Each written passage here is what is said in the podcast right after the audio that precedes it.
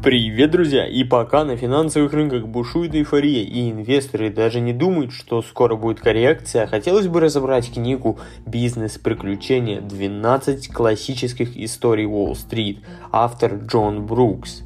Инвесторы зачастую нерациональны, а фондовый рынок непредсказуем. Трехдневный кризис, начавшийся 28 мая 1962 года, наглядно продемонстрировал, насколько странным может быть поведение банкиров Уолл-стрит и как сильно решение инвесторов зависит от их эмоций.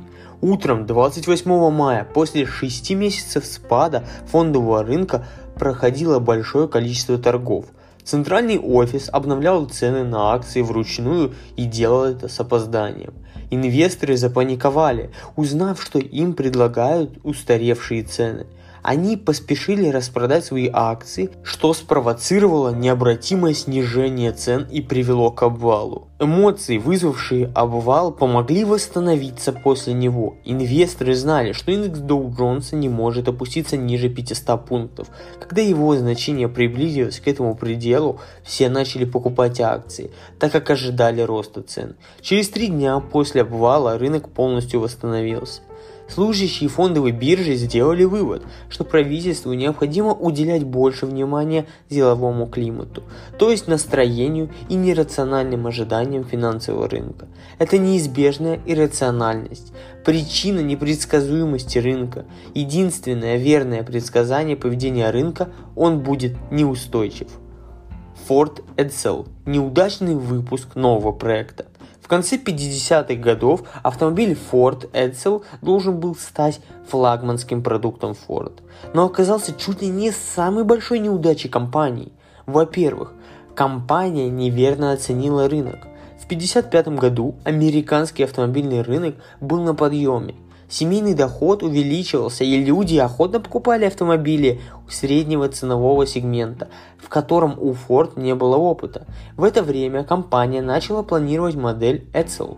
К выпуску Edsel в 1958 году на рынке произошел экономический спад, и вкусы потребителей изменились. Стали популярны небольшие и дешевые автомобили – Вторая причина неудачи – покупатели слишком многого ожидали от нового автомобиля.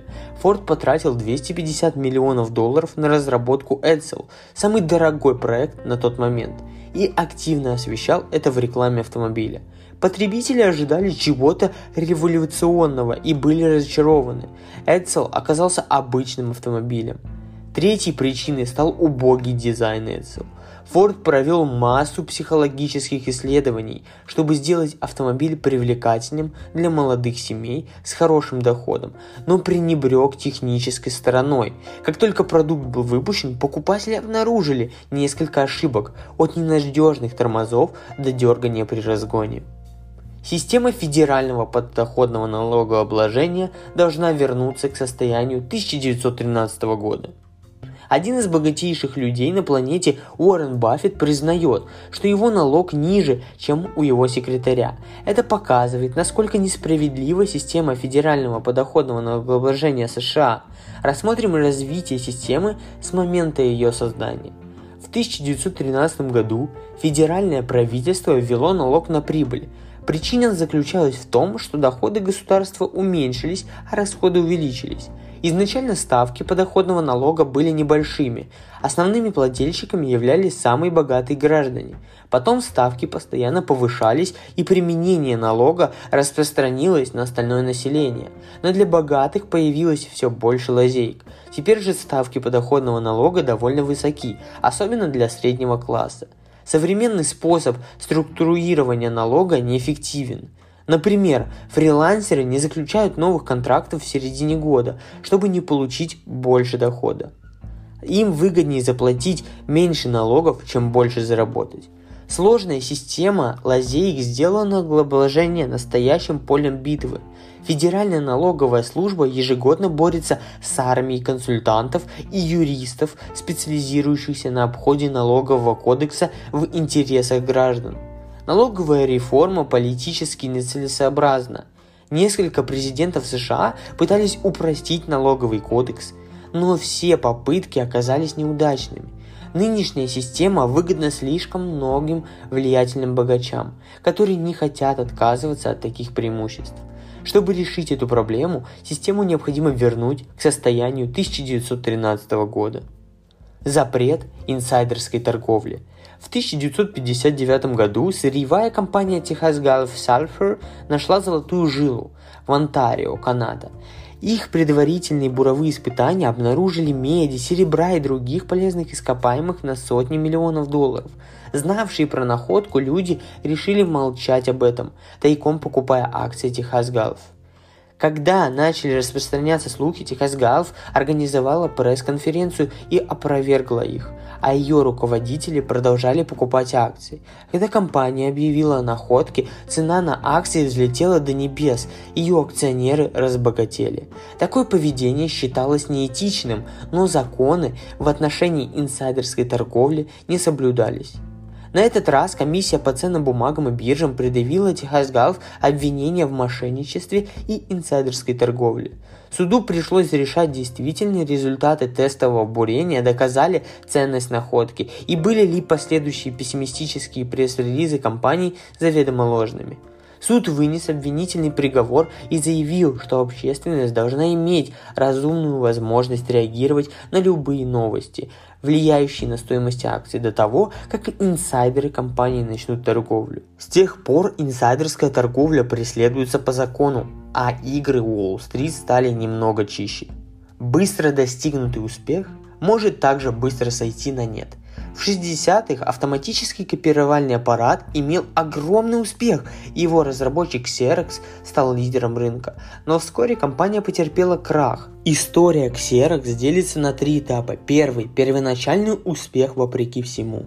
Долго считалось, что люди не заинтересованы в копировании документов, поскольку процесс был дорогостоящим. Первый экземпляр оборудования работал на специальной бумаге. Когда в 1959 году Xerox выпустил первый копировальный аппарат на обычной бумаге, никто не ожидал столь высокого спроса на продукт. Через 6 лет доходы Xerox взлетели до 500 миллионов долларов. Второй период стабильного успеха – Ксерокс уверенно встал на ноги и начал жертвовать значительные средства на благотворительность. Компания хотела выразить свою благодарность тем, кто ей помог, и использовать свои позиции, чтобы влиять на общество – Например, Xerox стал вторым по величине инвестором университета Рочерста, который помог разработать технологию ксерокопирования. В 1964 году они потратили 4 миллиона долларов на телевизионную кампанию в поддержку ООН после открытых нападок правых политиков. Третье. Успех превращается в поражение. На пике своей славы в 1965 году Xerox потерял технологическое лидерство над конкурентами, которые производили дешевые подделки. Новые исследования и разработки не приносили результатов. Компания оказалась в затруднительном положении. Эти этапы являются ярким примером истории развития любой компании. Xerox пережил третий этап и до сих пор находится на пике успеха. Нью-Йоркская фондовая биржа спасает брокерскую компанию и предотвращает финансовый кризис. В 1963 году брокерская компания Ira Hapt Co. не имела достаточного капитала для торговли на Нью-Йоркской фондовой бирже, ее членство подлежало аннулированию. Причина этому – роковая сделка. Компания купила сырье и взяла кредит в банке под залог складских расписок, которые оказались фальшивыми. Ира Хапт Co. стала жертвой коммерческого мошенничества и не могла погасить огромный долг. Компании требовалось 22,5 миллиона долларов, чтобы стать платежеспособной. Ситуация усугублялась паникой из-за убийства Кеннеди – Нисе опасалась, что из-за банкротства Ира Хаптенко во время национальной паники люди потеряют веру в свои инвестиции и обрушат фондовую биржу. Она чувствовала, что благополучие страны зависит от выживания Ира Хапт поэтому выделила для спасения компании 7,5 миллиона долларов и предотвратила финансовый кризис. Аморальные или преступные деяния оправдываются ошибками коммуникации. Когда компания оказывается в центре громкого скандала, ее сотрудники утверждают, что все время виноваты проблемы коммуникации. Например, если компания сливает токсичные отходы в воду, это не из-за жадности, а потому что руководство не смогло надлежащим образом сообщить местным менеджерам о новой экологической стратегии. В конце 50-х годов General Electric проводил масштабную фиксацию цен – Около 29 компаний по производству электроники договорились о фиксации цен на оборудование. Это обошлось покупателю как минимум в 25% сверх обычной цены. Скандальное дело было доведено до суда и подкомитета Сената. Некоторые менеджеры выплатили штрафы и получили срок, но руководителям высшего звена компании не было предъявлено обвинение, так как они утверждали, что все произошло из-за ошибки коммуникации – Менеджеры среднего звена неправильно истолковали их инструкции. В то время General Electric было принято два типа политики – официальная и скрытая. Если руководитель дает вам задание с каменным лицом, это официальная политика, которой вы должны следовать. Но если он подмигивает вам, то вы должны делать прямо противоположное тому, что было сказано. Иногда приходится догадываться, что подразумевал руководитель. А если вы сделаете неправильные выводы, то окажетесь в беде. Несмотря на политику General Electric, запрещающую обсуждание цен с конкурентами, многие менеджеры предложили, что она лишь для отвода глаз. Но как только они попали под суд за фиксацию цен, то поняли, что не могут обвинить руководство.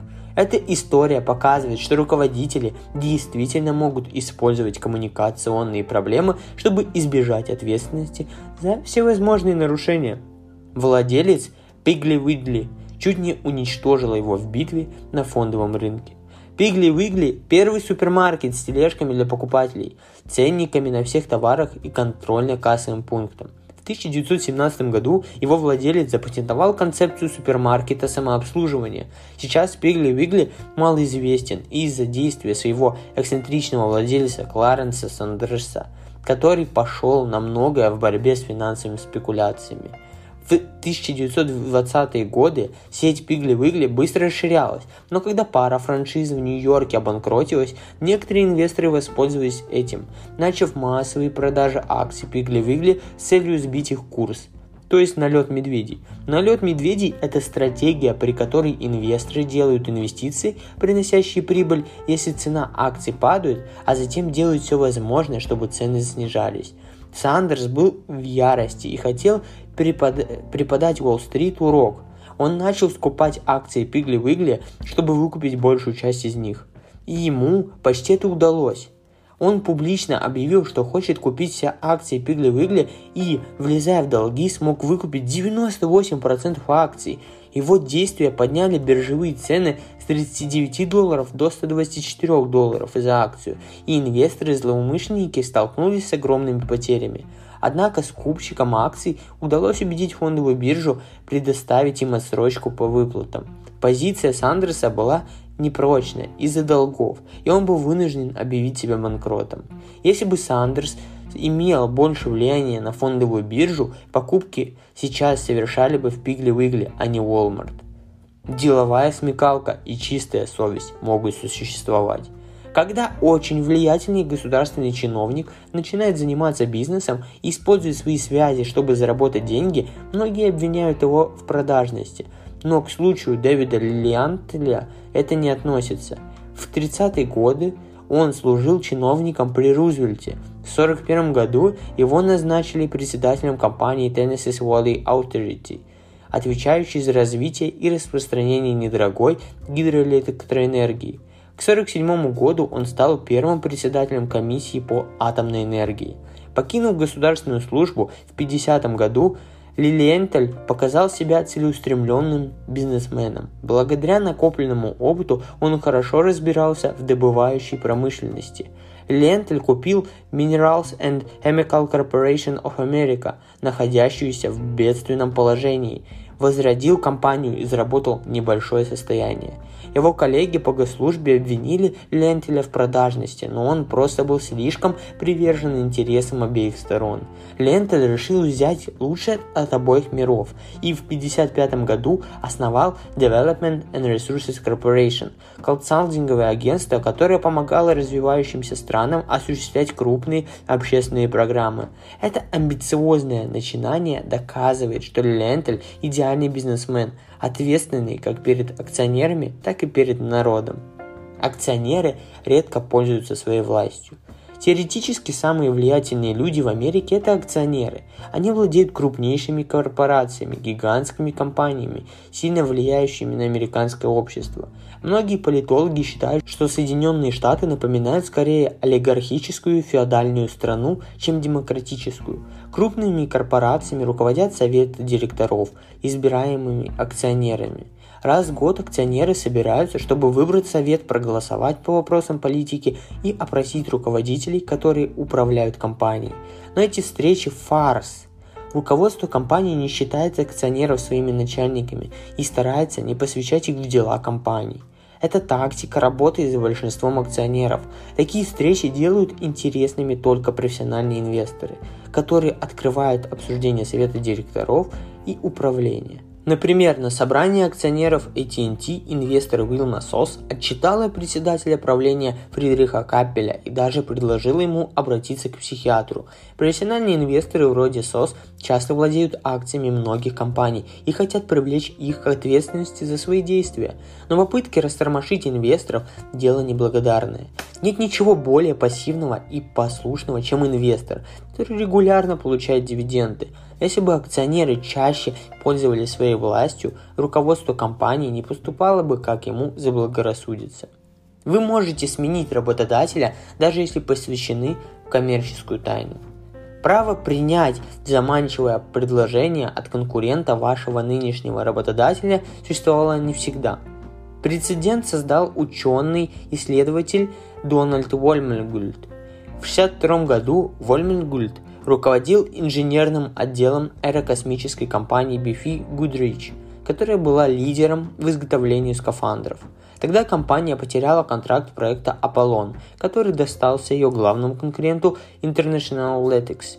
Когда Вольмель Гульд получил предложение от International Latics работать над престижным проектом Apollon, он без промедления согласился – Начальники Вольмельгульда побоялись, что он выдаст конкуренту секреты производства скафандров. Вольмельгульд подписывал соглашение о конфиденциальности, и Бифи Гудрич подали на него в суд. Эта спорная ситуация породила два ключевых вопроса. Первый. Можно ли принять меры против человека, который еще не нарушил соглашение о конфиденциальности? И второе. Надо ли помешать ему добиваться положения, которое побудило бы его к совершению преступления? В судьбоносном решении судья постановил, что хотя он был в состоянии нанести вред Гудрич, его нельзя признать виновным заранее, и поэтому он может заключать контракт с International Athletics. Этот случай ознаменовал великую победу прав работников.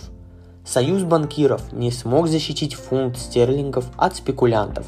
В 60 году британский фунт стерлингов был одной из самых престижных мировых валют. Когда фунт попал под атаку финансовых спекулянтов в 64 году, центральные банки по всему миру чувствовали себя обязанными защищать его – Атака была следствием Бреттон-Вудской конференции 1944 года, когда крупнейшие экономики мира решили создать международную валютную биржу, на которой все валюты обменивались бы по фиксированной цене. Чтобы поддерживать эти фиксированные цены, правительствам приходилось часто вмешиваться в валютный рынок, продавая или покупая валюту.